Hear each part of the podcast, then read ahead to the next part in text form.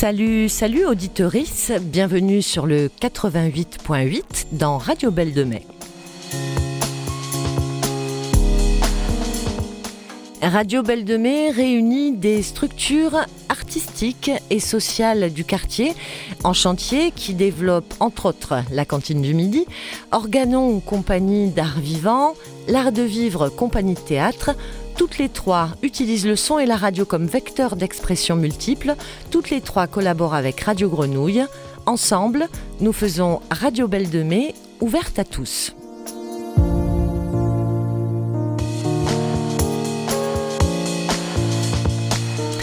Aujourd'hui, dans cette émission de Radio Belle de Mai, nous accueillons face à moi Valérie de la compagnie Organon. Salut Valérie. Salut Nelly. À tes côtés, Bichara euh, qui euh, vous accompagne, Aïssa et toi, euh, dans Les Suppliantes dont nous parlerons tout, tout à l'heure. Tu es une des actrices du spectacle. Bichara, bonjour. Bonjour, oui bien sûr. À tes côtés, Hélène de Brouette et compagnie. Salut Hélène. Salut Nelly. Euh, Solange, tu es là aussi, Solange, avec Catherine de l'association En Chantier, plus particulièrement pour le Café Causé, et vous nous régalerez d'une de vos interviews. Salut à toutes les deux, Solange et Catherine. Salut Nelly. Salut. Aïssa, tu es à mes côtés de la compagnie Organon. Euh, bienvenue à, à toi. Bonjour. Et bienvenue donc à tous dans cette émission. Nous, allons tenter de la boucler en une heure. On ne sait pas trop faire. Quand on fait Radio Belle de Mai, ça fait une heure et demie, deux heures, deux heures et demie. On va essayer. On a un programme. Euh, on sait qu'on peut le déborder, mais bon, on va essayer de le faire tenir dans une heure. Euh, on s'est croisé avec Hélène euh, au marché des producteurs de la Belle de Mai lundi. Euh, je lui ai raconté qu'on se retrouvait aujourd'hui que la compagnie Organon était là. Et tu m'as dit mais j'ai très très envie de parler avec celles qui sont dans ce spectacle là pour voir qu'est-ce que ça bouge. Voilà quand on est un habitant du quartier une habitante en l'occurrence de savoir qu'est-ce que cette expérience là bouge. Et, et donc je t'ai dit ben Hélène vient vient poser la question euh, dans l'émission radio il se trouve qu'on vient de croiser le directeur de la friche qui te rappelle que tu as une réunion qui commence, qui a commencé il y a 20 minutes et, et que tu que tu vas aller rejoindre. Donc on s'est dit qu'on allait faire ça une prochaine fois. Tout à fait. Mais qu'on allait quand même commencer avec toi parce que euh, tout cet été, sur le toit terrasse de la friche qui accueille euh, de la musique, euh, les vendredis et samedis, euh, il y a eu pour la première fois une vraie collaboration qui s'est produite entre euh, beaucoup de structures du quartier euh, qui font euh, de la cuisine, euh, euh, qui font de la restauration, des formes de restauration, des formes de restauration bidouillées, des formes de restauration beaucoup plus organisées.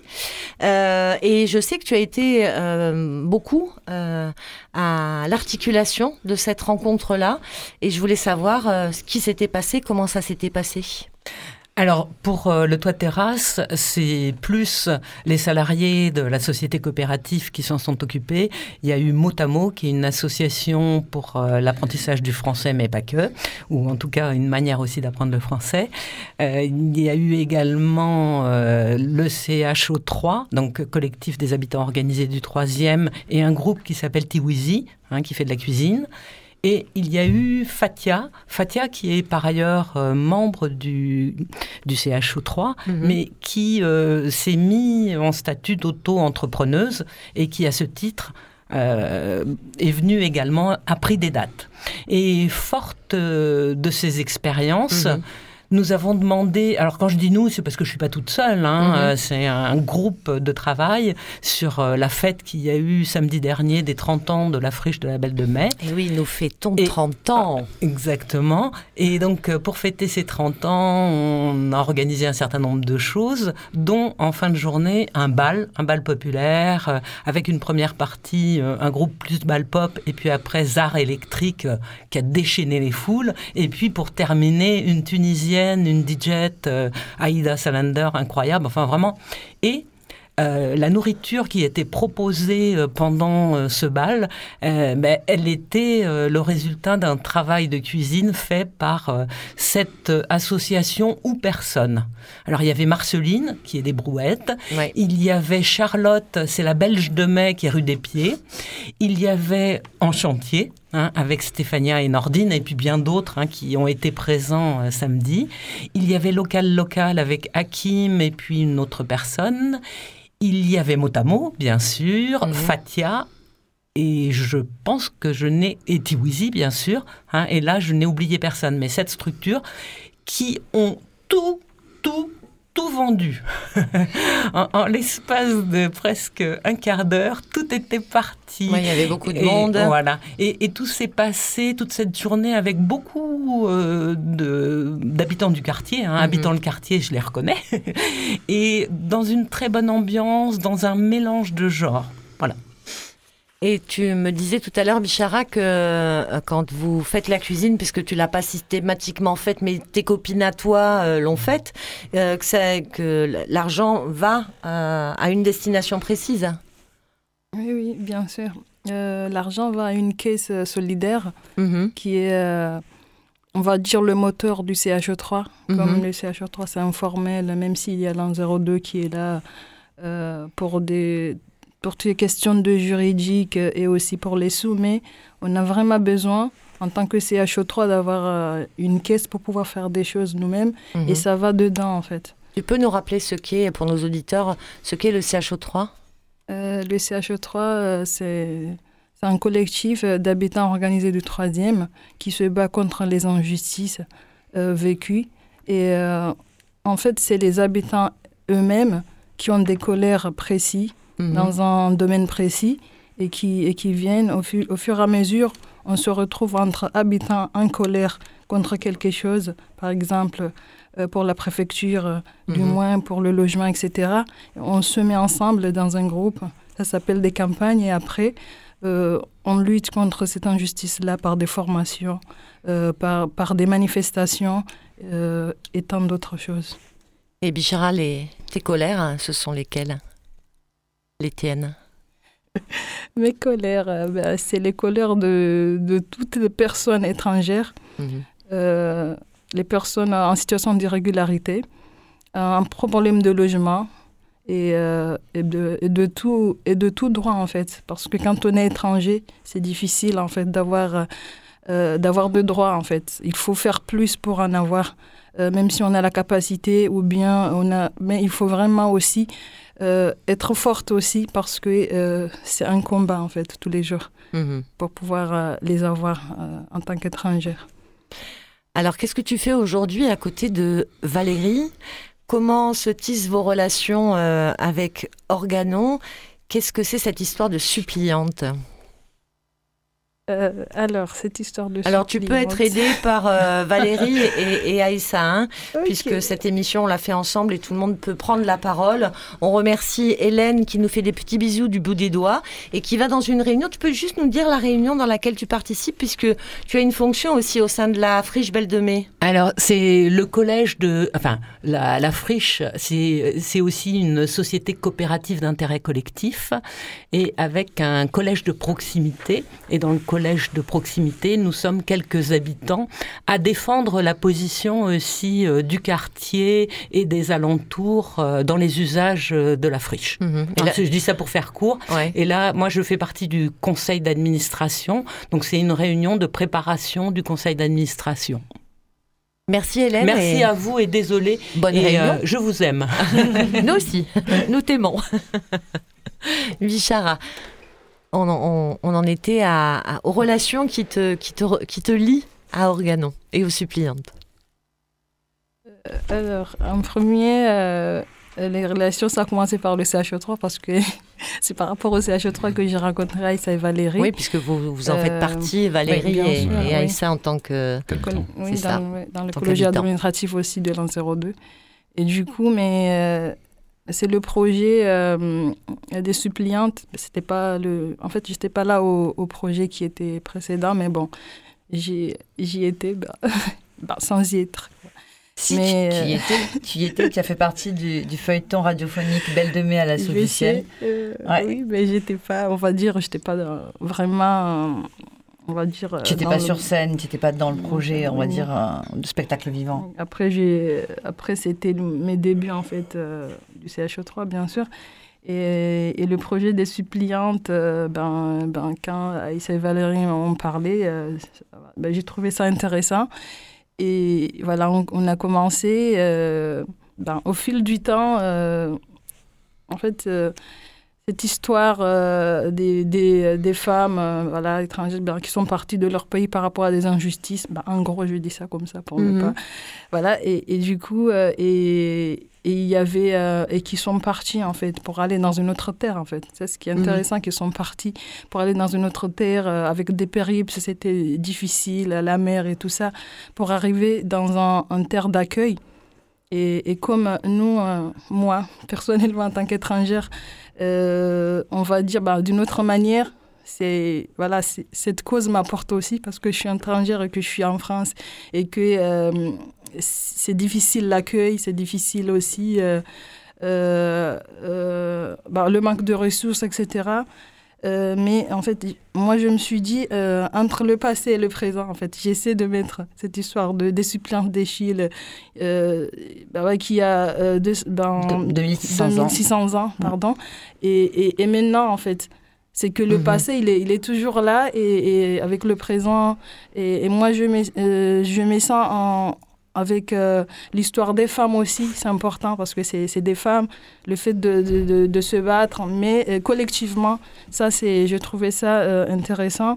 Et, et, aussi de se dire que même si il y a 2600 ans, même si depuis, en fait, depuis toujours, que ce soit ben, l'être humain ou bien la femme, elle, était toujours en train de, de se battre pour avoir euh, ses droits, pour avoir euh, euh, aussi de se dire qu'en fait une femme peut partir en fait quand ça le fait pas, quand elle a eu des, quand et, mhm. a eu des, vas-y des injustices, elle peut partir en fait. par exemple, elle peut partir parce que voilà il y a eu problème avec voilà avec la famille, elle se dit ben c'est bon je vais aller dans un autre pays, etc.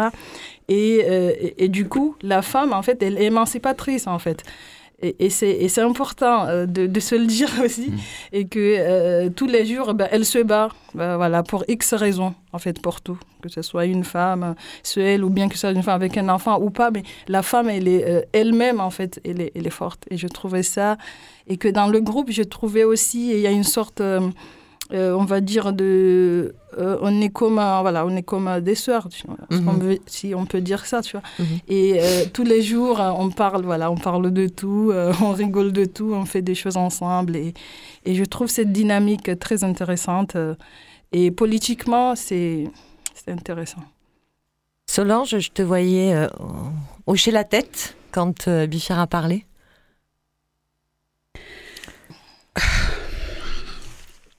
Oui. Quand elle a parlé, euh, je me suis sentie concernée. Hmm.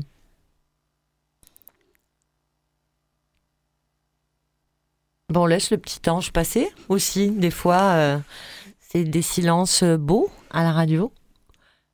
Voilà, Solange, elle a une petite larme à l'œil. Et avec Catherine, vous faites de la radio, toutes les deux. Euh, c'est un euh, une ouverture, hein, c'est euh, les pas tout à fait les ondes d'ailleurs, hein, puisque vous faites du podcast plutôt euh, qui, s'est déclenché pendant le confinement.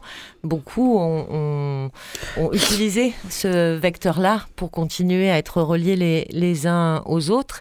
Et vous l'activez euh, au sein de la drogueria et de la cantine du midi au travers d'un espace qui s'appelle le Café Causé, dans lequel tu es drôlement euh, en place, Catherine, et, toi aussi, Solange. Catherine, tu l'animes plus ou moins cet espace-là ou pas? Alors on, fait, on a un micro pour deux là pour le coup. oui, en fait, euh, c'est moi avec Sarah et avec beaucoup des autres gens sympas du quartier qui mhm. animent l'espace Café Cossé, qui c'est l'espace convivial qu'on a dans le local 36. Mais aussi, on a beaucoup envie de, de faire des liens, de, de aussi euh, faire des liens qui est plus là, plus au-delà du quartier. Mhm. Donc, on a commencé avec les radios aussi de faire des interviews avec les producteurs qui se retrouvent euh, quand même à Marseille, il y a quelques-uns qui sont des, des potagers urbains, mais aussi dans la région. Et c'était Solange qui a fait l'interview avec Roger, qui est un de nos producteurs, qu'on connaît déjà des années, qui est une personne très sympa, qui travaille avec beaucoup d'amour pour la terre et les, les, euh, les légumes. Quoi. Oui, on pourrait dire. Et aussi, oui, en plus de ça, on fait aussi les liens avec les autres pays en Europe maintenant, avec, euh, dans le cadre Erasmus, qu'on a. Donc, on travaille beaucoup dans cette petite cellule qu'on a là, au local 36 et on mhm. voit où est-ce que ça, ça va. Soit des excursions, des interviews, mhm. bah, tout ça. Mais je laisse. Votre question un peu centrale, c'est la question, euh, c'est les questions euh, liées à l'alimentation, euh, liées aux autonomies alimentaires? Ce sont ça les questions qui sont au cœur de, de votre démarche? Cantine du midi, ça dépend. Drogueria qui est plutôt une épicerie, hein, pour ceux qui le oui, clairement ça, mais lié avec ça aussi l'autonomie en, général des gens. Mhm, et mhm. on commence peut-être pour l'alimentation, pour comment faire produire euh, les choses, comment avoir le droit de consommer les bons légumes. Mhm. Mais après, on se retrouve et il n'y a pas une limite. Ça, c'est la question de, de comment on peut voir pouvoir avoir une vie autodéterminée et où sont les limites. Donc oui, il y a, ils sont partout et on en parle ouvertement et on verra. Mhm. On voit ensemble. Donc là, vous avez pris, euh, je ne sais pas si c'était le train, l'avion, que sais-je, et vous êtes parti en Italie. Oui. Vous y étiez toutes les deux ou non Solange, tu n'y es pas allée? Euh, Tu veux dire euh, donc tu es actuellement et pourquoi tu ne pouvais pas venir, par exemple? Oui, moi j'étais pas. Mais excusez-moi, je, je, veux un peu être, je veux un peu changer de sujet, je viens un peu à tu veux rebondir sur ce que disait euh, Bichara? Oui, je reviens un peu, un peu sur ce qui, euh, ce qui disait Bichara. Euh, parce que moi-même, je suis passée par tout ce qu'elle vient d'expliquer. Mhm. Très, très choquant, que je n'ai pas envie d'entrer dans trop de détails. Mais ce que je peux dire à Bichara et toutes les femmes qu'elle entoure pour le moment qui passent des situations, qui, ont qui passent actuellement des situations comme nous, que euh, la France est un pays ouvert, un pays de cœur. Il faut juste savoir où toquer la porte. Hmm. Parce qu'aujourd'hui, moi, j'ai un peu de sourire par rapport à quand je suis arrivée. Parce que je peux dire, j'ai toqué la porte et on m'a ouvert les hmm. bras. Et on a posé la main sur mon cœur. Et aujourd'hui, ça va beaucoup mieux. Ah. Alors, Ma soeur, ce que je veux augmenter, c'est que peut-être vous n'avez pas encore trouvé la bonne porte, mais nous sommes sur la bonne terre. Oui. Et c'est quoi la bonne porte à laquelle tu as, tu as tapé? Oh, Exemple, il y a l'association en chantier. Mmh. Déjà, il y a les, associations que j'ai rencontrées comme Amicas Unis à Castellane en 2020 quand je suis arrivée en plein confinement. Et euh, ça n'allait pas vraiment. J'ai commencé par toquer par là. Et j'ai rencontré une assistante qui m'a dirigée, dirigée vers ma psychologue, vers ma psychiatre. Et c'est comme ça que les portes sont ouvertes. Ils, m'ont trouvé le logement, que j'ai posé ma tête pour pouvoir me reposer un peu. Mhm. Et ils m'ont pris dans les bras. Et aujourd'hui, ça essaye. Ça va même beaucoup parce que si je dis ça essaye, non. Parce que je croyais que c'était fini pour moi. Hmm. Je n'avais plus espoir. Et euh, nous, on adore quand tu souris, Solange. Je le dis à, à, toutes et à tous parce que tu as un super beau sourire.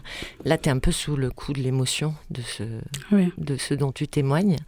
Euh, mais c'est avec le sourire que tu rentré dans ce studio et j'espère que c'est avec le sourire que tu en sortiras.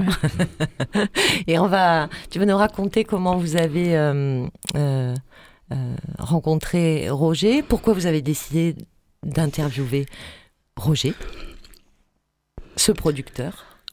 Euh, Toujours à l'association Un Chantier, à Transi Rubena, la Belle de Mer, euh, qui fait partie de Radio Café Causé. Et pour le moment, je suis plus trop actif là-bas parce que euh, j'ai eu mon titre de séjour et pour s'intégrer, il faut un peu du tu temps. Tu as eu ton titre de séjour. Mais alors, euh, waouh. Ça se fête. Oui, j'ai eu mon titre de séjour grâce à beaucoup de mains qui m'ont beaucoup encouragé. Je l'ai dit déjà merci sur euh, Radio Grenouille. Ah, Et euh, voilà, il y avait euh, la, soirée de, au jardin de Spinali. Et voilà, Sarah qui m'appelle, alors, est-ce que tu peux... Il a dit oui, je vais trouver un peu de temps pour arriver. Alors quand j'arrive, mais qu'est-ce que je vois sur la table bien installée? Le gombo. Je dis, mais attends un peu, le gombo, gros, bien frais. Mhm. Mais attends, mais comment ils font ici, en France? Donc ça, c'est un légume oui. qui pousse euh, où? Au champ. Au champ, d'accord. Mais dans quel pays? En Afrique, dans mon pays, parce que quand j'ai dit en Afrique, dans mon pays, au Cameroun, au Cameroun. Oui, en Afrique, au Cameroun. Je l'ai même cultivé moi aussi. J'ai sémé aussi, j'ai récolté. Et ici, ça pousse pas le bon, Moi, je ne savais pas, ça pousse. Mais moi, je savais mais pas. ici, ça pousse? Oui. Ah, tu es en train de dire que le gombo, ça pousse ici? Oui. Ok. Mais c'était ma même réaction quand j'ai vu euh, Papa Roger sur sa table installée avec, avec le gombo. J'ai dit, mais attends. Je suis allée vers lui, j'ai dit, mais Sarah, attends, moi j'ai envie de parler avec Papa Roger. Mhm. Il veut qu'il m'explique un peu comment il a fait pour que le gombo puisse être produit ici. Mhm. Je suis allée vers lui, je l'ai salué comme j'étais trop contente. Ah oui. Et, et j'ai pensé à mon père quand je l'ai vu. On écoute ce que vous avez euh, amené pour nous. Oui. On écoute l'interview de Roger par euh, Solange et Catherine. Un peu Catherine, oui, quand même. On y va. Café causé Une radio participative à la Belle de Mai, 36 rue Bernard. Ok. Nous sommes toujours sur Radio Café Causé. Alors, je fais la rencontre de maman et papa. Imaginez, ils sont des cultivateurs. Excusez-moi pour mon français. Et si vous voyez comment les plantes sont fraîches, c'est grand, c'est entretenu, c'est propre. Vous ne pouvez même pas imaginer que c'est sorti dans la terre. Alors, mais je veux que il nous explique un peu comment ça se passe. Bonjour papa. Je voulais que vous nous expliquiez un peu comment vous faites pour cultiver le gombo. Et tout euh, le reste, vraiment, c'est trop beau à voir. On a notre campagne euh, à la ferme, quoi, chez nous. Hein. On a toujours été agriculteurs. C'est là d'ailleurs que j'ai connu l'association sur le marché des Arnavaux, mais maintenant on est à la retraite. Moi j'ai 69 ans, ma femme un peu moins. Alors on travaille un peu plus au ralenti, c'est là pour ça qu'on sert juste quelques magasins encore euh, tranquilles, disons. On n'est plus à négocier comme dans le temps. Euh, maintenant c'est en confiance, on se téléphone, on prépare la commande et puis voilà de livrer ça tranquillement. Euh. Euh, on arrive à servir quand même la, droguerie, il y a l'épicerie, l'épicerie paysanne. Alors, très intéressant. Alors papa, il y a quelque chose qui m'a beaucoup intéressé parmi les plantes qui sont bien propres et bien fraîches et bien vertes. C'est le gombo. Ça m'a beaucoup intéressé la taille du gombo parce que moi je sais que le gombo se mange beaucoup en Afrique c'est ma nourriture préférée. C'est pour ça que ça m'a beaucoup attiré. Papa, dis-moi, qu'est-ce qui, qui vous a donné euh, l'idée de faire le gombo? Est-ce que Qu'est-ce qui vous a attiré dans ça? Est-ce que vous mangez? Est-ce que les gens aiment beaucoup venir acheter? Est-ce que ça se passe? Alors le gombo, on a connu euh, dans des petits échantillons de graines avec Rustica. Ils ont envoyé euh, six graines, on a essayé de les planter. On a planté les gombos l'année passée. Puis on a un restaurant aussi qui, qui concert. Nous dit oh, mais les gombos, tout le monde fout de gombo. Quand on arrive, ils s'imaginent que ça vient d'Afrique alors que ça. Bon, il y a quand même un peu d'empreinte euh, carbone, mais a, ça n'a pas pris l'avion ni rien. Il y en a. L'année passée, la première année, on a produit des gombos. On en avait fait 6 ou 8 plantes, je crois. Alors cette année, on en a planté un peu plus, mais pour le moment, ils sont tout petits, ils sont comme ça. Alors, vous voyez comment c'est intéressant. Mais papa, explique-moi, euh, quand vous cultivez, la terre, ce n'est pas, c'est pas beaucoup compliqué pour vous. Parce que moi, je sais que tout ça, c'est en Afrique. Il faut taper, il faut prendre la roue, il faut prendre la machette. Pour nous, c'est un plaisir, la, terre. Et vous utilisez des, des, machines, des matériaux, vous savez, les mains Oh ben, on a un tracteur. Bon, on a vendu après tout le petit matériel, l'arracheuse, tout ça, parce qu'on faisait des pommes de terre, on plantait beaucoup de poireaux. Tout vendu. Bon, on a gardé un tracteur pour pouvoir travailler la terre, faire au propre. Et, mais après, c'est notre plaisir. hein. Bien souvent, le soir, tant qu'on y va, on reste dehors à, à bricoler au jardin. On a quelques tomates, on attache les tomates. Le dimanche, on est là hein, souvent. C'est notre vie. Bon, maintenant, on a un peu le souci. D'accord. Je vais encore entrer dans un peu des détails, papa. Est-ce que dans euh, le champ où vous cultivez, est-ce qu'il y a des moustiques? Est-ce qu'il y a des moumoutes? Est-ce qu'il y a des insectes? les moumoutes? Euh, euh, ah, ah, En Afrique, il y a des moumous qui piquent. Quand tu Ah, cultives, ça te pique. Ça pique. Ça... Est-ce Ah, qu'il y a ben, y en tout a. ça? Des mouches qui piquent, il n'y en a plus beaucoup. Il y a des moustiques. Mais avant, c'était les mouches qui volent sur les chevaux, là, sur les, les grosses mouches. Il n'y en a pratiquement plus. Vous voyez tous ces trous-là C'est des, toutes petites euh, bêtes noires qu'on appelle euh, la altise. Et quand, dès que la, la plante sort, ça va le piquer, ça fait un trou. Il y en a là, il y en a là, il y en a... Ça, sur les blettes aussi. Je continue à être curieuse, papa.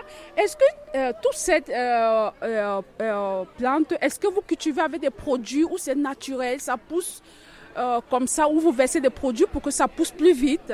Non, on y met un peu d'engrais quand même. Il faut que ça pousse. Et ça, ah, ça prend combien de temps pour pousser, papa? Le gombo, ça a été semé au mois de, de mars.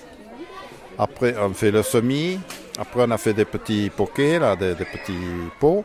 Après, on a, on mis en pleine terre. Maintenant, il est en pleine terre, il démarre. Bon, il est à cette hauteur.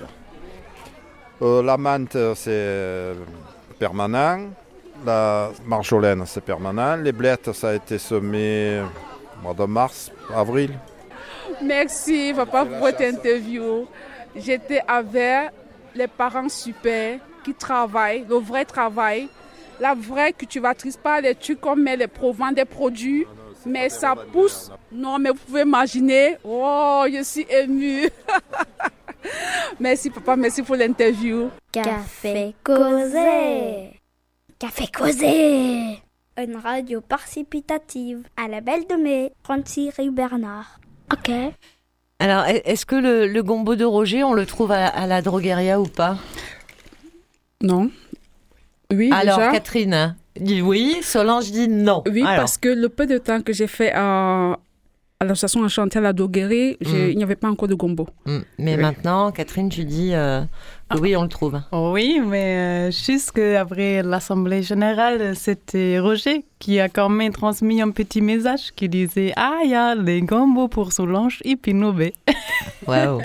Et ce- cet entretien a été fait au, au Jardin Spinelli, euh, qui organisait euh, une, une- une de ses rencontres habituelles. Alors, le Jardin Spinelli, donc c'est un petit jardin qui est à Saint-Mauron, qui est euh, cultivé et animé par les voisins de ce, de ce jardin et d'autres habitants du quartier qui se joignent à eux. Mais je crois que l'auto-organisation se fait beaucoup euh, à partir des gens qui habitent la rue euh, et dans, dans de grandes formes d'hospitalité.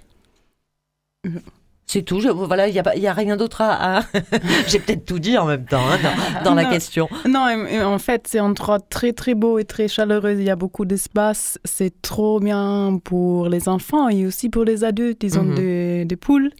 Ouais, il y a des Ah, Il y a des, des légumes aussi, mais surtout c'est un espace accueillant, vert. On peut tellement y aller pour, pour se reposer, pour passer un bon temps. Et c'est très familial et ouvert pour tous, oui.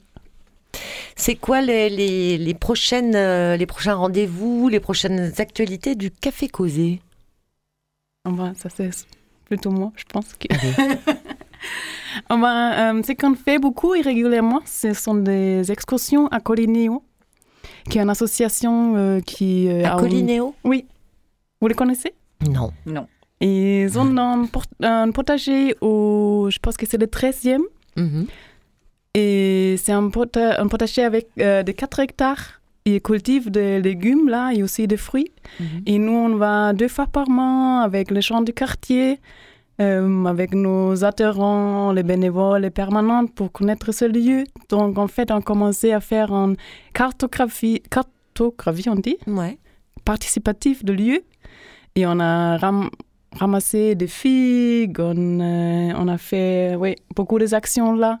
Et c'est un temps qui est très apprécié pour tous parce qu'en fait, euh, l'endroit est très beau. Bon, si vous voulez participer, c'est ouvert à tous et Mhm. ça vaut tellement la peine. Euh, mais c'était cet endroit. Et aussi, ben, on fait des excursions, sorties mer pour apprendre à nager. Et en sortie Mexivol, ben, on voit un peu ce qui sont les besoins, les idées des gens qui nous, qui nous viennent voir. Et on essaie de faire le mieux, oui. Du coup, j'ai une, une question. En fait, vous mettez maintenant en relation tous les espaces un peu auto-organisés de la, de la ville, Ben, on essaie ou du moins de les connaître, que vous vous connaissiez mutuellement. Ben, on essaie de faire plus, plutôt le lien aussi avec les producteurs pour faire savoir euh, qu'est-ce que sont leurs pensées. Et après, on a des, eu des très très bonnes tomates de Colineo. Donc, on a pris la chance d'aller là pour les chercher, pour aussi faire connaître à les gens du quartier d'où viennent les choses, tout ça, pour faire les liens Mhm. et échanger. Parce que comme on voit, euh, cet échange est très très important et très beau. Parce qu'après, on a les produits qui sont dans, le, dans la cachette à la droguerie, mais voir c'est qui qui les produit, Mhm. c'est qui, qui, oui, tout ça, qui a la, ouais, le savoir et aussi la dédication, dédication des gens, ça, ça renforce. Mhm. Du, du coup, Ouais. moi, j'ai une autre question. Parce que je pense que tu connais, dans le CHO3, il y a donc un groupe qui s'appelle Cultichot. C'est quoi le... Parce que moi, je je, je, je m'occupe pas trop de ce groupe-là. Enfin, je connais un Mhm. peu, parce qu'on on est dans le CA de, de, de l'an 02. Mais euh, en fait, ce serait intéressant que- qu'il y ait des choses, j'ai l'impression, qui, qui se changent, qui s'échangent plus entre Cultichot et euh, la drogueria. euh, parce que dans le, le Cultichot, en fait, il y a un grand rapport avec... Enfin, il y a beaucoup de, de- de- de travail qui est fait avec les, les cultivateurs Mhm. avec les producteurs et on va, enfin, je dis on parce que moi je suis jamais allée, mais on, au sens large du collectif, euh, on va euh, chez les producteurs, on va euh, récolter, on va semer, on, ravi- on revient avec. c'est pas la même chose, bien sûr. On ne vend, on, on vend nous après, par exemple, le jus de raisin, les bouteilles de tomates, etc. Et tout ça, ça va dans la fameuse caisse Ouais. solidaire dont parlait tout à l'heure Bichara. Mhm. Oui, en fait, c'est pas moi qui ai toute l'expertise là, mais j'ai vu les produits à la droguerie et c'était trop beau. Et euh, en fait, ils sont des bons produits. Et aussi le design et tout ça, la manière de présenter aussi la solidarité à travers l'achat de ces produits, ça c'est trop beau et ça, on les vend bien dans la droguerie aussi. Ouais, c'est ça. La drogueria vend euh, les produits qui sont faits au cultichot. Bah, bah, oui, c'est ça, Ouais. c'est ça. Oui, oui, oui. Avec encore, je crois, des bouteilles de raisin, de jus de raisin à acheter. Oui, il y en a encore là, ouais, Mhm. Allez-y, précipitez-vous. pour la caisse solidaire. Ouais, pour la caisse solidaire. Euh, Est-ce que vous seriez d'accord, Valérie et Aïssa, si pour parler des suppliantes, on lançait d'abord le son, Ouais. euh, puisque tu, tu prends euh, la parole dans, ce, dans cette chronique numéro 3 pour expliquer euh, en introduction, Valérie, ce que sont les suppliantes, autant la pièce d'Échille que euh, votre travail artistique à partir de cette pièce.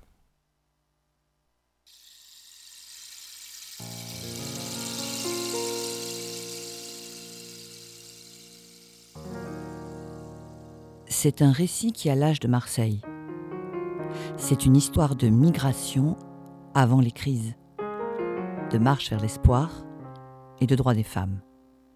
C'est Les Suppliantes, pièce de l'auteur grec Échille, écrite il y a 2600 ans, dont Organon Art Compagnie entame une réécriture en commun.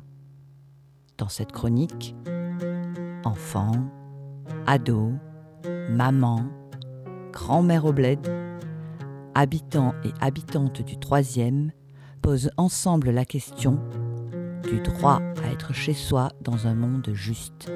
Retrouvez ces chroniques sur Radio Grenouille et sur le SoundCloud de Organon Art Compagnie.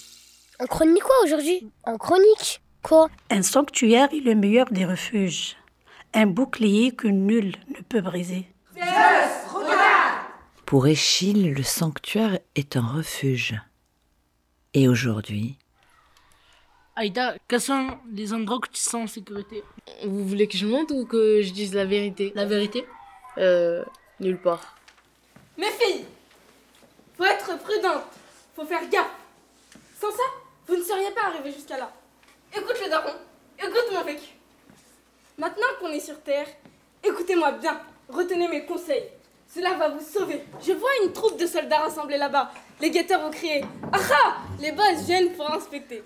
Qu'ils nous veulent du mal ou pas, le mieux, c'est de se cacher là-bas. Le sanctuaire sera le meilleur bouclier possible contre l'armée. Pour ce qui est du refuge, depuis aussi longtemps que l'on puisse remonter dans l'univers des religions, les sanctuaires ont toujours été des refuges. Dans l'Antiquité, ouvrir sa porte à l'autre, c'est accueillir Dieu. C'est accueillir la possibilité que Dieu se cache dans l'autre. Et donc il faut lui ouvrir la porte. D'ailleurs, Zeus ne demandait qu'une seule chose, c'était l'hospitalité. Euh, les femmes de d'Ender, c'était euh, des femmes sénégalaises euh, pendant euh, l'esclavage arabe. Et il y avait tous les hommes qui étaient partis au champ et tout. Et il restait que, que elles dans le village. Et les esclavagistes sont venus. Ils ont voulu leur traduire en, es- en esclaves et elles ont refusé. Elles sont enfermées dans une cage et elles se sont tous euh, brûlées. Elles préféraient mourir euh, libres plutôt que de devenir esclaves de qui que ce soit. Écoute-moi jusqu'au bout. Parle Tes mots ne m'échapperont pas Une ceinture entoure ma robe. Ces femmes aiment ces ornements. Celui-ci va m'être d'un grand secours. Que vas-tu faire avec cette ceinture? Décorer les statues à ma façon. Cesse tes énigmes et parle sans détour. Je veux me pendre. On va se pendre Vos dieux seront chargés de nos cadavres. Là, elle leur explique ce, euh, leur explique ce qu'elle a vu, qu'il y a des gens qui viennent avec euh, armée et tout. Et c'est là qu'elle euh, a dit qu'elle va, qu'ils vont, qu'elles vont tous euh, se cacher euh, dans les cages. Et après, euh, elles vont se brûler. Ils vont mettre le feu. Elle dit qu'elle va pas accepter euh, que les gens leur traduisent euh, en esclaves. Elle dit qu'elle va jamais accepter ça. Que si elle accepte, elle aura, euh, elle aura pas de justificatif à dire à ses petits enfants. Là, il dit, c'est un slogan pour les femmes fortes. Une femme qui sait mieux faire que les hommes. Elles disent que tout ce qu'elles font, elles le font pour leurs petits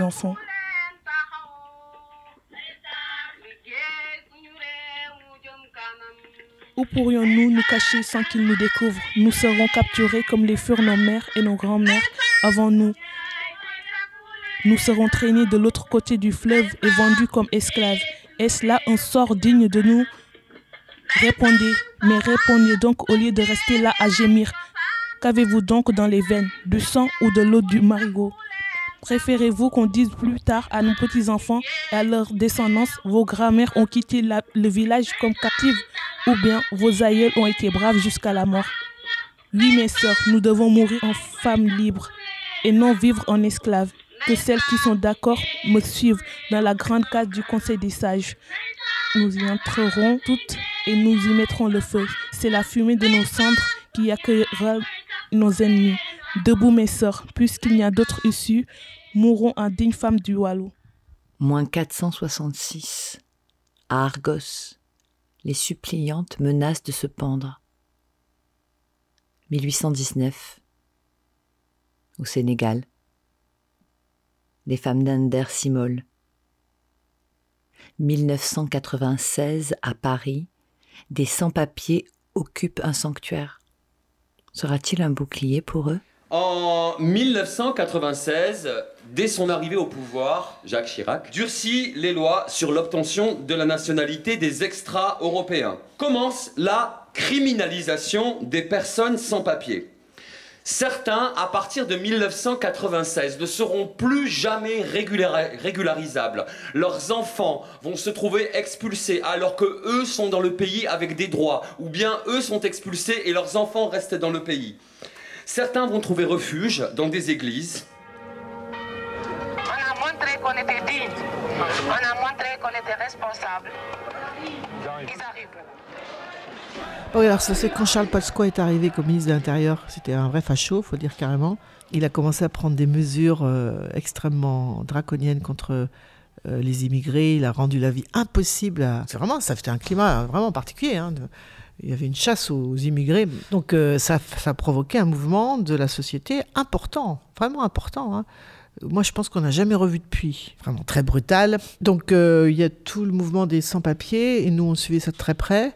Il y avait l'occupation de l'église Saint-Bernard. Je me souviens que euh, bah, des sans-papiers qui sont réfugiés dans l'église, que le prêtre les avait laissés entrer et qu'ils ont occupé l'église. Et après, moi, je me souviens surtout quand ils ont défoncé les portes. euh, Alors ça, c'est des images que je n'oublierai pas, quoi. Défoncer les portes d'une église, enfin la police, quoi. hein.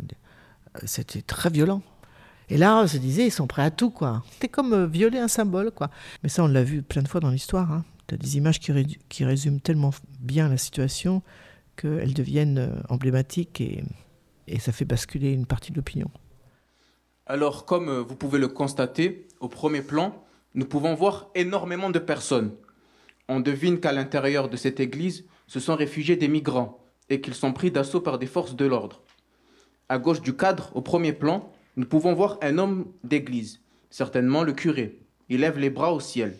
On devine que la structure de l'église est assez grande et que peut-être nous avons là qu'un échantillon du chaos qui y règne au moment de l'assaut. Les visages visibles laissent transparaître peur ou désespoir. Certains sont au sol. Peut-être que l'irruption de la police les a réveillés. Certains sont entourés de couvertures de survie. À gauche, on peut voir des policiers dégageant de force un corps par-dessus un banc d'église. Certains sont debout et semblent hurler. D'autres se protègent la tête, enjambant les bancs affolés, comme pour chercher une issue. Au dernier plan, au fond de l'église, des bancs, les uns sur les autres, semblent former une barricade. Peut-être les migrants l'ont construite pour éviter que les portes ne soient enfoncées.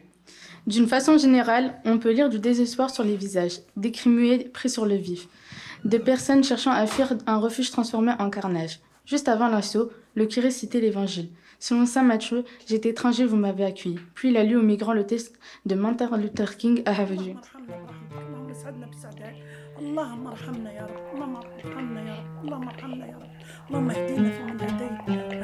Zeus, tourne tes regards vers lui.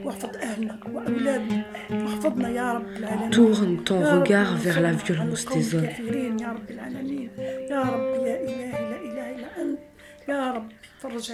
Ils reprennent vigueur dans ma propre famille.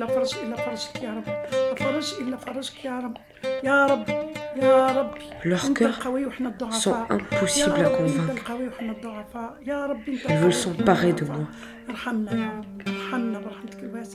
Le lendemain de cet assaut, en 1996, au mois d'août, le journal catholique La Croix titrait La loi et l'ordre y trouvent peut-être leur compte, l'humanité certainement pas. C'est un dossier qui dure depuis des années. Moi, ma compagne et notre enfant qui est né ici et qui va au collège l'année prochaine, il n'y a pas de raison pour qu'on aille vivre en Guinée. Les 18 ans de présence que j'ai fait à Marseille, et sur les 18 ans, il y a 10 ans, pendant 10 ans que j'ai travaillé, euh, j'ai des fiches de paie qui prouvent euh, l'enfant qui est né ici, qui est scolarisé ici, tout ça ne, ne prouve pas, ne sont pas suffisants pour prouver une intégration qui mérite de nous donner des titres de séjour. C'est là où il y a le, le problème. Rien qu'en tenant compte du circulaire VALS, il y en a qui ont 5 ans de présence qui sont régularisés. On n'est pas en train de juger le travail du préfet, non. On ne sait pas comment ça se passe. Pourquoi ça ne peut pas passer pour nous Au moins si on le sait, parce que de fois on se pose des questions, mais pourquoi pas nous? On a le soutien de l'école, toute l'école de, de, de Fumba, mon fils. Euh, il y a le maire qui s'est engagé, il y a beaucoup de mes collègues. J'ai travaillé. J'ai déjà eu. l'impôt. Mon patron a tout fait. Il nous a fourni tous les documents. Il s'est déplacé lui-même le jour de mon audience. Et je travaille avec lui depuis 2012. Et je travaille dans ce pays depuis 2006. Nos voisins, on a eu des attestations de tous nos voisins. Si ça, c'est pas l'intégration, alors, qu'on nous explique, euh, peut-être qu'on n'a pas compris, qu'on a arrêté quelque chose, qu'on nous explique. Ou qu'est-ce qu'on a fait qui fait que on ne peut pas avoir ce- ce- ces documents, on ne peut pas vivre normalement, dignement, comme tout le monde, c'est tout. euh, pas plus. Le sanctuaire est le meilleur bouclier contre l'armée. En 2022, à la Belle de Mai, le sanctuaire n'est plus un refuge, mais des habitants se battent ensemble pour la justice. Retrouvez la pétition de soutien à la famille de Fumba sur l'Instagram d'Organo Art Compagnie.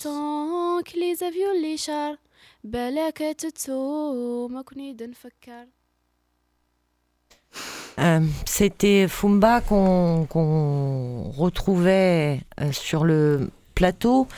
Euh, alors, parler de ce que vous faites, c'est- pas compliqué en fait, mais c'est c'est- compliqué quand même, c'est complexe. Euh, votre démarche, elle est, elle est, elle est euh, tellement riche et elle, elle, en même temps, elle est tellement simple. euh, et vous le dites en, en accroche de la chronique, vous questionnez le droit d'être chez soi dans un monde juste. Ça semble simple, mais ça c'est justement très complexe. Euh, euh, vous questionnez euh, à partir de votre emplacement à vous, qui Mm. est un emplacement d'artiste. Vous êtes tous les deux, Valérie et Aïssa, artistes. Ouais. Euh, vous avez un rapport euh, sensible et politique au monde. Euh, vous partagez ce rapport sensible et politique au monde avec les habitants du quartier dans lequel vous vivez, avec les collégiens, avec les lycéens, avec celles et ceux qui ont envie de venir réfléchir et agir avec vous dans cette démarche artistique. Vous la montrez, vous la partagez, cette démarche, euh, dans les chroniques que l'on vient d'entendre et sur scène aussi. Euh, vous étiez, euh, alors je, je vais me tromper encore, c'était en juin, je crois. Oui, c'est ça. Non, je me suis pas trompée, chouette. vous étiez aux grandes tables euh, pour partager avec nous une étape. C'était la deuxième. C'était la deuxième. La deuxième étape. Et euh, en fait, on essaie de produire une restitution à peu près tous les 4 mois, 4-5 mois, parce qu'on se rend bien compte qu'en fait, euh, bah, je parle sous contrôle de Bichara, c'est que nous-mêmes, au fur et à mesure que le travail avance, on ne sait pas vraiment la forme que ça va prendre. Et Mhm. des fois, ça peut être un peu compliqué pour les personnes qui nous suivent. Euh, donc nous, on est frères et sœurs, donc on sait très bien euh, qu'on se fait confiance. Mais les personnes qui sont pas, parce que notre fratrie est- est- est- ne s'étend pas au- au-delà de nous deux, mais on essaie de constituer une fratrie plus symbolique. Mhm. Et, euh, et je pense qu'en fait, il faut montrer régulièrement parce que ça rassure aussi euh, sur le fait qu'on n'avance pas forcément. On ne sait pas vraiment à quoi ça va ressembler, mais on n'avance pas à l'aveugle Mhm. parce qu'on essaie de se servir de la grande histoire. Donc euh, précédemment la commune, euh, ici les suppliantes, pour y raconter l'histoire du point de vue du lapin et pas forcément du point de vue du chasseur. Mhm. En écoutant Bichara et en écoutant Solange parler, je me rends compte aussi d'une chose, euh, cachée, vraiment cachée, cachée, cachée dans les tréfonds de ce projet, c'est qu'on travaille essentiellement sur le projet des suppliantes avec des femmes qui ressemblent très fort au portrait typologique de nos grands-mères ou de nos arrière-grands-mères. Euh, et c'est des discussions qu'on n'a jamais pu avoir avec elles sur leur arrivée ici. Sur, euh, on sait qu'il y a eu du dénuement. On sait que bah, d'un des côtés, euh, elles sont arrivées elles attendaient à la Belle de Mai, aux mêmes endroits où on voit aujourd'hui des enfants défaire les poubelles pour y trouver à manger. Notre aïeul défaisait les poubelles pour y trouver à manger. Elle a appris tard qu'en fait elle n'était pas française après avoir toute sa vie travaillé ici. Elle était très en colère et je pense que notre travail fonctionne aussi sur des récoltes de colère parce que les colères, c'est des messages que très souvent l'affect ne nous, ne nous permet pas de décoder. Et que collectivement, on peut arriver à les mettre à plat, on peut arriver à calmer l'affect et à comprendre de, de quoi nous sommes frappés collectivement. J'entendais là la, la description de cette image, l'évacuation des personnes sans papier de Saint-Bernard. Et je trouve ça assez fort à entendre sans voir l'image. Mm. Quand j'étais au collège, on nous racontait le radeau de la Méduse. Sauf que euh, dans les années 90, on avait 150 ans d'écart avec le radeau de la Méduse et ça permettait d'en faire un portrait assez glorieux du peintre et de ce qu'il racontait, c'est-à-dire un homme noir dressé tout en haut de la pyramide des survivants. Et c'est le dernier à être vivant et avoir suffisamment de, de force pour appeler un bateau au loin. Ça racontait aussi pour les gens à l'époque l'émancipation des personnes qui avaient été réduites en esclavage. Aujourd'hui, on essaie de faire la même chose, on essaie de reconstituer des images et de les raconter et de refaire la description. Parce qu'en faisant la description de ce qui nous a frappés collectivement, on essaie de comprendre les forces en jeu dans l'image qu'on a recomposée. Mhm. C'est-à-dire les rapports d'oppression, les rapports de domination, les rapports de comment ça a été rendu invisible. On écoutait l'histoire de ces femmes sénégalaises Mm. qui ont préféré se donner la mort plutôt que de tomber sous un joug qui leur était hostile. L'humain, c'est le seul animal qui est capable de se supprimer pour une question d'éthique. C'est-à-dire une question qui n'a même pas de matérialité. Et, euh, nous avons décidé un petit peu de réenclencher ou de recomposer ensemble un dialogue entre le droit et l'éthique. Parce que c'est un dialogue que la France n'établit plus depuis au moins la mort de Malik Oussekine, depuis 1986. Euh, et c'est pour ça que c'est important de nommer des personnes comme Pasqua, comme ça a été important de nommer qui a été tiers, euh, qui ont été ces gens historiquement que l'on peut célébrer aujourd'hui et dont l'ambiguïté politique est dans les plis de l'histoire du point de vue du chasseur. Je vous ai plombé. Non, pas du tout. Moi, je, laisse là aussi le petit silence qui est- qui a pas le- la même teneur que tout à l'heure, mais qui est aussi chargé de, qui est chargé là. hein, J'aimerais, ouais, j'aimerais Hein parce que. parce qu'aussi. Alors, je parle là pour le coup sous le contrôle de ma sœur sans jamais avoir discuté de ça avec elle. Ah. Nous, cette histoire d'une aïeule qui a. Qui cherchait attendait que les de enfants, pommes. qui attendait que les ouais. enfants finissent leur trognon de pommes et le jettent dans le caniveau pour aller le manger elle-même. Euh, c'est une histoire qui, qui m'a toujours fait pleurer quand j'étais petit. Moi, ça me fait toujours pleurer quand je le raconte. Et Voilà, puis, bah, vous en et puis, pleurez, en du fait, coup, hein. euh, et puis en fait, on se pose la question. C'est ce qui fait qu'on a décidé de travailler ici et uniquement ici sur ce qui concerne nos travaux personnels. Qu'est-ce qui s'est passé? Pourquoi, pourquoi en fait on a l'impression que le XXe siècle n'a pas eu lieu dans cette place? Euh, Pourquoi des enfants reproduisent des comportements que des personnes pauvres et orphelines au début du XXe siècle? Comment Qu'est-ce qui s'est passé? Il n'y a pas eu les, les années, il n'y a pas eu le Front populaire, il n'y a pas eu les Trente glorieuses. Euh, comment ce quartier est criblé de, de travaux journaliers euh, de personnes précaires et que et, et qu'elles n'apparaissent pas sur la photo de famille. Hmm. Et j'étais très touché par ton émotion, Solange, tout à l'heure, parce que j'ai compris là, en fait, euh, qu'elle- que même si tu es probablement plus jeune que moi, euh, de t'entendre, d'entendre Bichara, qui est aussi plus jeune que moi, euh, c'est un peu comme si je laissais la parole à cet aïeul qui allait chercher des, choses pour survivre euh, dans cet espace dans lequel nous habitons aujourd'hui en 2022. On a interrogé Monseigneur Gaillot sur ce travail sur les suppliantes. On est allé l'interroger aussi parce qu'il a eu une phrase qui fait penser à ce qu'Échille écrit dans la pièce et qu'il met dans la, boue dans la bouche de Zeus, c'est que l'humain est plus grand que la loi. L'humain est plus grand que la loi. La loi est faite pour l'humain. L'humain n'est pas fait pour la loi. Et à un moment donné, dans la pièce, Zeus demande de corriger l'iniquité des lois. C'est le seul devoir humain, c'est de corriger l'iniquité des lois. C'est ce qui nous a donné envie d'aller interviewer Monseigneur Gaillot. Et Monseigneur Gaillot nous a offert un petit livre après l'entretien, qui est sorti dans les années 90, où il dit cette chose-là. Il écrit cette chose-là en 1994. Dans les années qui viennent, on s'étonnera qu'il y ait eu si peu de monde pour suivre l'obsèque de nos libertés. On tentera de comprendre comment la France, patrie des droits de l'homme, terre d'asile historique, put enterrer sans trop de douleur et avec tant d'indifférence un idéal de liberté et de tolérance. On se demandera comment elle put, au nom de fausses urgences, jeter à la fosse commune sa tradition d'accueil et tout son passé d'aide aux opprimés. Merci Fabien, merci euh, à chacune et à chacun aujourd'hui dans cette émission Radio Belle de Mai. Merci Valérie. Merci. Nelly. Merci Bichara. Merci. Solange. Merci Catherine. Merci Fabien. Juste, je peux dire une petite chose. Mais bien sûr. C'est pas de la pub, mais bon. Ah ben tout le monde veut dire une petite chose. Alors on va y aller. Une petite chose. Mais une euh, petite, je crois. ah, une partie de nos travaux sur euh, Belle de Mai à l'assaut du ciel et les suppliantes, euh, on peut les voir euh, actuellement à la Biennale de Lyon jusqu'au 31 décembre. Et fin juin, mais on aura le temps d'en reparler. Donc, on continue le travail des suppliantes avec euh, les femmes, les ados, les enfants, etc. Et on se re- retrouvera à la Criée, Au Théâtre au National, Théâtre de National de la. Criée. De toute façon, l'idée est de se retrouver, bien évidemment, euh, à peu près dans, allez, on va dire deux mois. Hein, donc on se tient au courant et puis on continue de, de partager avec les auditrices de Radio Grenouille. Et Solange, oui, bien sûr, tu veux prendre le micro, prends-le. Je vais juste dire un petit truc.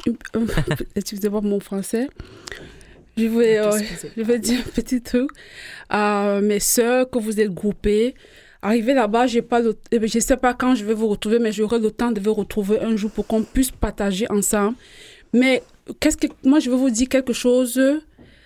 C'est très difficile, mais quand vous rencontrez des assistants, essayez de, de les parler, de les faire confiance parce que Qu- quand tu vas même chez un médecin, si tu ne dis pas ce que tu, comment il va te, comment il va comment il va te soigner, faites-les confiance et ouvrez votre cœur. C'est difficile, très très difficile, mais ouvrez votre cœur pour qu'on puisse vous soigner.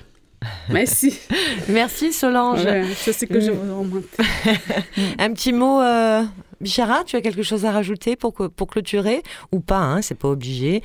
Catherine, Ouais. de la même Non, manière. Je voulais juste dire que par rapport à, à ce qu'a dit euh, Solange, euh, elle a raison d'une part, mais en fait, il y a, il y a, on va dire, euh, dans les assos, dans les collectivités, avec les personnes qu'on est, on parle en fait de ces choses-là. Mhm. Mais nous, en fait, ce qui nous rend en colère, en fait, c'est l'État français, c'est la Mhm. métropole, c'est la mairie, en fait. On est en colère Mhm. contre l'État qui est injuste envers, euh, envers nous. Ce n'est pas contre nous-mêmes, en fait. Mhm. Les associations, les collectivités, c'est pas leur travail. Mais ils sont obligés maintenant, en fait, d'a- d'avoir de l'assistanat, d'assister des gens, de faire des choses. Pourquoi? Parce que l'État ne fait pas son travail. Parce que, voilà, la mairie, la métropole, la préfecture, etc., toutes ces choses-là. C'est ça, en fait. Il y a vraiment, euh, on va dire, un mélange de tout ça. Mais on, on le sait très bien, en fait. On le fait, bien sûr. Et sans, en fait, sans aussi, pour autant dire qu'en fait, on est capable, on est des personnes, en fait. On vient d'ailleurs, mais on vient avec, avec quoi? Avec des expériences, avec une vie, avec aussi des connaissances. Et c'est important que les gens, en fait, qui sont euh, devant nous, en fait, les assistants sociaux, etc., qu'ils sachent ça aussi, que nous, on est là pour partager, pour avoir, euh, voilà, avoir leur, euh, qu'ils nous donnent des infos, et que nous aussi, on peut leur donner. C'est ça, en fait, que, que c'est important de le, de, de le savoir. C'est ça l'injustice qu'on parle, en fait. Et c'est important, en fait, de, de le dire et aussi de, de, de, de le, de le partager. Et, et c'est ça ce qui fait l'humain, en fait, c'est ce que disait euh, Aïssa, en fait, l'éthique. Ça, ça fait partie, en fait, de l'éthique en, en tant qu'être humain. Mhm. Et, et c'est important de, de le dire. Je sais pas, ça, c'est mon, en fait, pour moi, c'est important, en fait. C'est ça, en fait. Politiser la chose sur ce point. Et aussi, bien sûr, il y a des manières ou des endroits où on le dit. Mais le problème n'est pas là. On n'a pas besoin d'assistanat, en fait. On a besoin d'avoir des infos. Et on a besoin aussi, euh, comme euh, disait dans le texte, en fait, les lois sont faites pour, pour les hommes. C'est pas, en fait, c'est les hommes qui font les lois. Il faut les changer quand ça le fait pas. Et quand ça le va pas. Et quand ça, euh, on va dire, on va pas, tu vois, il y a des lois des années 1800, en fait, maintenant. On peut pas, en fait, les, les, les utiliser en ce moment-là. Il faut, il faut les changer. Pour les changer, il faut que nous, en tant qu'humains, qu'on milite. Il faut qu'on on aille dire qu'on n'est pas d'accord, etc. Et ça, ça, c'est important aussi. Mais, bien sûr, ça aussi, ça le fait, en fait. Cette histoire-là que vous parlez de d'aide et tout ça, ça, ça le fait au sein de, des, euh, voilà, au sein social, etc. Mais nous, on veut, en fait, le changement, c'est ça, en fait. Montrer, on est là, en fait, en France. Et on, puisqu'on est là, ces lois-là qui sont, en fait, ça devient nos lois à nous aussi. Mhm. On vit dans. Il faut aussi, en fait. Il faut pas. Moi, je vois pas la, de différence, en fait. Je vis ici. J'ai mon enfant qui est né ici que je, je dois lui dire que. Désolée, parce que j'ajoute. Je dois lui dire qu'en fait, t'es pas français, alors que tu es né ici, en fait. Tu vois, toutes ces choses-là qui doivent. Normalement, ça doit pas, en fait, avoir lieu. De- une, une injustice, en fait, à, à quelqu'un qui, bah, voilà, qui n'a rien demandé, etc. Tu vois, il y a tout ça. Ça, c'est ça, en fait, qu'on est en train de, de, de, de dire et de et d'avancer, de se dire, OK, c'est bon. Il faut le dire, même si ça marche, mais il faut le dire, c'est important. OK, merci. Merci. Bichara, merci à toutes et à tous. C'était Radio Belle de Mai.